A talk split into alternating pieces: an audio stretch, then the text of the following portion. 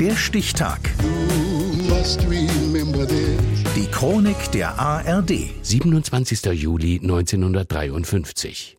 Heute vor 70 Jahren wurde nach drei Jahren Krieg zwischen Nord- und Südkorea das Waffenstillstandsabkommen von Panmunjom unterzeichnet.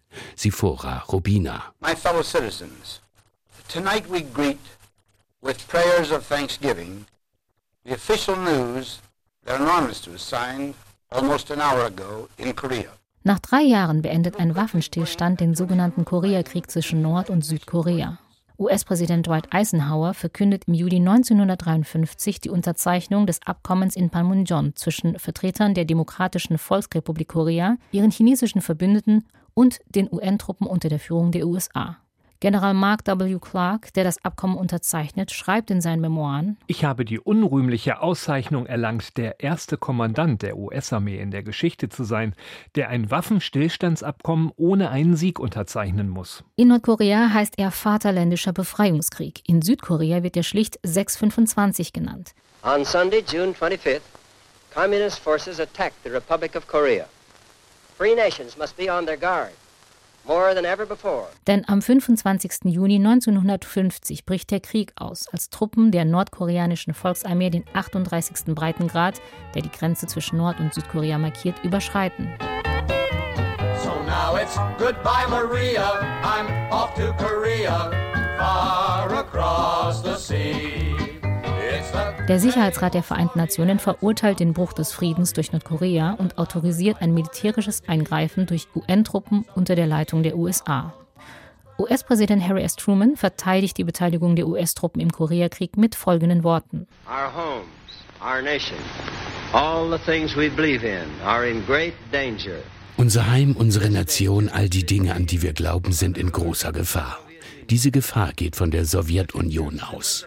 Die Zukunft unserer Zivilisation hängt von unseren Taten ab. Dabei spielt die Sowjetunion anfangs eine eher passive Rolle in diesem Konflikt. Dafür schaltet sich China in den Koreakrieg ein. Das Land fürchtet eine Übermacht der USA im pazifischen Raum. Mao Zedong ruft zum Widerstand gegen die USA und zur Hilfe für Korea auf. Drei Jahre dauert der Koreakrieg. Geschätzt sterben vier Millionen Menschen auf beiden Seiten. Beendet werden die Kämpfe erst, nachdem die Konfliktparteien ein Waffenstillstandsabkommen im Grenzort Panmunjom unterzeichnen.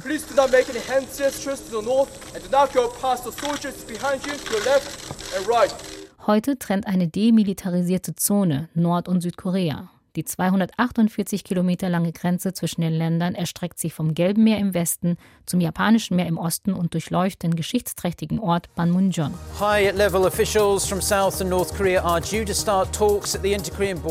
Im April 2018 findet hier ein historisches Treffen statt. Ein innerkoreanisches Gipfeltreffen zwischen Südkoreas Präsident Moon Jae-in und Nordkoreas Machthaber Kim Jong-un.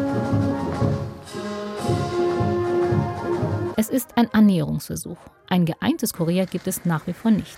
Das Abkommen von Panmunjom regelt nur den Grenzverlauf und das Ende des bewaffneten Konflikts zwischen Nord- und Südkorea.